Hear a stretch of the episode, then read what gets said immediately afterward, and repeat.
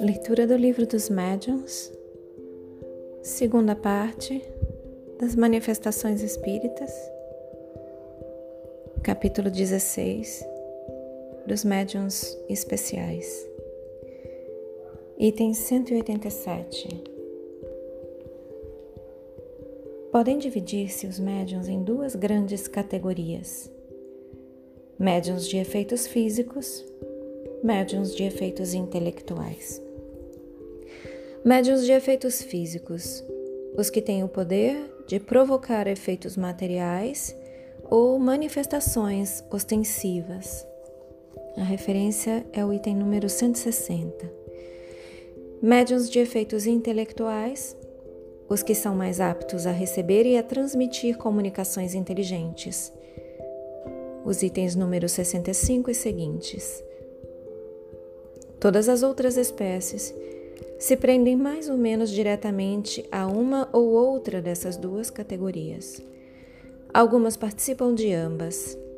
Se analisarmos os diferentes fenômenos produzidos sob a influência mediúnica, veremos que em todos há um efeito físico e que aos efeitos físicos se alia quase sempre um efeito inteligente. Difícil é muitas vezes determinar o limite entre os dois mas isso nenhuma consequência apresenta. Sob a, sob a denominação de médiums de efeitos intelectuais, abrangemos os que podem mais particularmente servir de intermediários para as comunicações regulares e fluentes. Item número 133. Item 188. Espécies comuns a todos os gêneros de mediunidade. Médiuns sensitivos. Pessoas suscetíveis de sentir a presença dos espíritos por uma impressão geral ou local, vaga ou material. A maioria dessas pessoas distingue os espíritos bons dos maus pela natureza da impressão. E aqui a referência é o item número 164. Continuando, abre aspas, os médiums delicados e muito sensitivos devem abster-se das comunicações com os espíritos violentos ou cuja impressão é penosa por causa da fadiga que daí resulta. Fecha aspas. E aqui lembrando, sou eu, Narayane, falando, tá? Antes da gente começar o item 187, no finzinho do item 186, o Allan Kardec fala que eles fizeram esse agrupamento das diferentes espécies de médiums para uma referência, uma classificação mais profunda, e é, eles colocam que as últimas indicações, é, algumas se encontram com facilidade, outras, ao contrário, são raras e excepcionais, o que teremos o cuidado de indicar, ele fala. E estas últimas indicações foram feitas pelos espíritos que, aliás, reviram este quadro com particular cuidado e o completaram por meio de numerosas observações e novas categorias, de sorte que o dito quadro é, a bem dizer, obra deles. Mediante aspas, destacamos as suas observações textuais sempre que nos pareceu conveniente assiná-las. São, na sua maioria, do espírito de Erasto e de Sócrates. Então a gente acabou de passar por uma por uma dessas explicações. Quando eles falam que os médiums, abre aspas, os médiums delicados e muito sensitivos devem abster-se das comunicações com os espíritos violentos ou cuja impressão é penosa por causa da fadiga que daí resulta. E isso eles colocaram completando o primeiro o primeiro item do quadro, que são os médiums sensitivos, tá? Então, novamente, item 188, espécies comuns a todos os gêneros de mediunidade. Médiums sensitivos, pessoas suscetíveis de sentir a presença dos espíritos por uma impressão geral ou local, vaga ou material. A maioria dessas pessoas distingue os espíritos bons dos maus pela natureza da impressão. E aqui a referência é o item número 164, onde isso foi explicado mais profundamente. Abre aspas, os médiums delicados e muito sensitivos devem abster-se das comunicações com os espíritos violentos ou cuja impressão é penosa por causa da fadiga que daí resulta. Fecha aspas. Continuando, médiums naturais ou inconscientes. Os que produzem espontaneamente os fenômenos sem intervenção da própria vontade e, as mais das vezes, a sua revelia. Referência número 161. Médiuns facultativos ou voluntários. São os que têm o poder de provocar os fenômenos por ato da própria vontade. Item de referência número 160. Abre aspas. Qualquer que seja essa vontade, eles nada podem se os espíritos se recusam, o que prova a intervenção de uma força estranha. Fecha aspas. Item 189. Variedades especiais para os efeitos físicos. Médiuns tipológicos. Aqueles pela influência dos quais se produzem os ruídos, as pancadas. Variedade muito comum, com ou sem intervenção da vontade médiums motores, os que produzem o movimento dos corpos inertes, muito comuns. Referência ao item número, ao número 61. Continuando, médiums de translações e de suspensões, os que produzem a translação aérea e a suspensão dos corpos inertes no espaço sem ponto de apoio. Entre eles há os que podem elevar-se a si mesmos mais ou menos raros conforme a amplitude do fenômeno, muito raros no último caso. Os itens número 75 e seguintes e número 80 são a referência.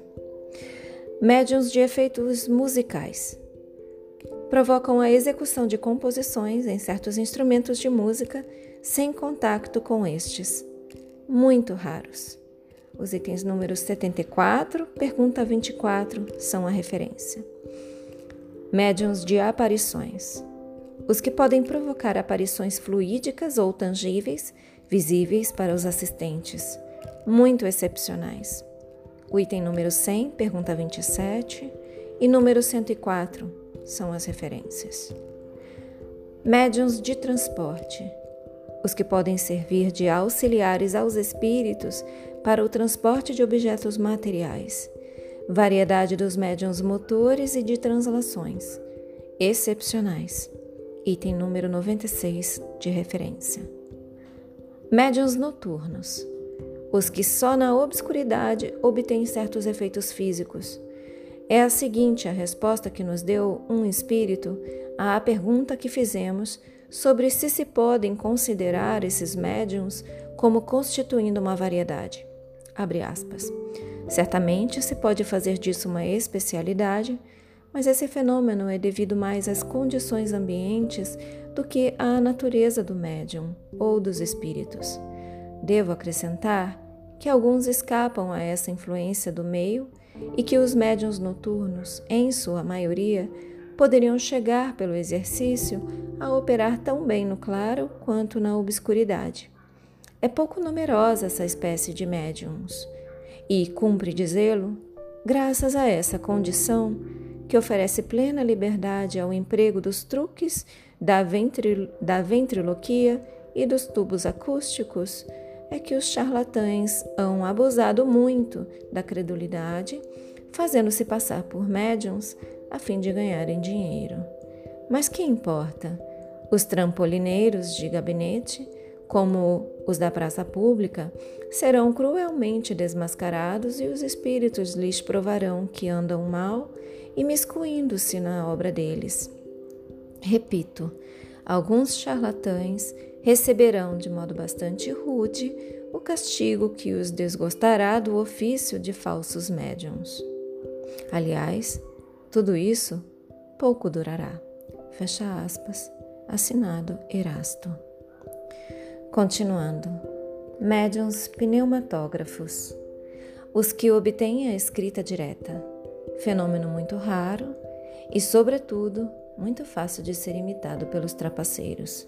O item número 177 é a referência. Nota: os espíritos insistiram contra a nossa opinião. Novamente, os espíritos insistiram contra a nossa opinião em incluir a escrita direta entre os fenômenos de ordem física, Pela razão, disseram eles, de que os efeitos inteligentes são aqueles para cuja produção o espírito se serve dos materiais existentes no cérebro do médium. Interessante. Novamente, os espíritos insistiram contra a nossa opinião em incluir a escrita direta entre os fenômenos de ordem física, pela razão, disseram eles, de que, abre aspas, os efeitos inteligentes são aqueles para cuja produção o espírito se serve dos materiais existentes no cérebro do médium. O que não se dá na escrita direta. A ação do médium é aqui toda material, ao passo que no médium escrevente, ainda que completamente mecânico, o cérebro desempenha sempre um papel ativo. Fecha aspas. Fechem os olhos. Permitam que essas palavras se aprofundem em vocês. Assumam a intenção de contemplar por mais algum tempo sobre essas palavras. Expressem gratidão aos seus guias, mentores, protetores e anjo guardião. Expressem gratidão a Deus. Agradeçam a si mesmos pela continuidade na leitura. E eu também agradeço pela oportunidade. Boa noite. Namastê.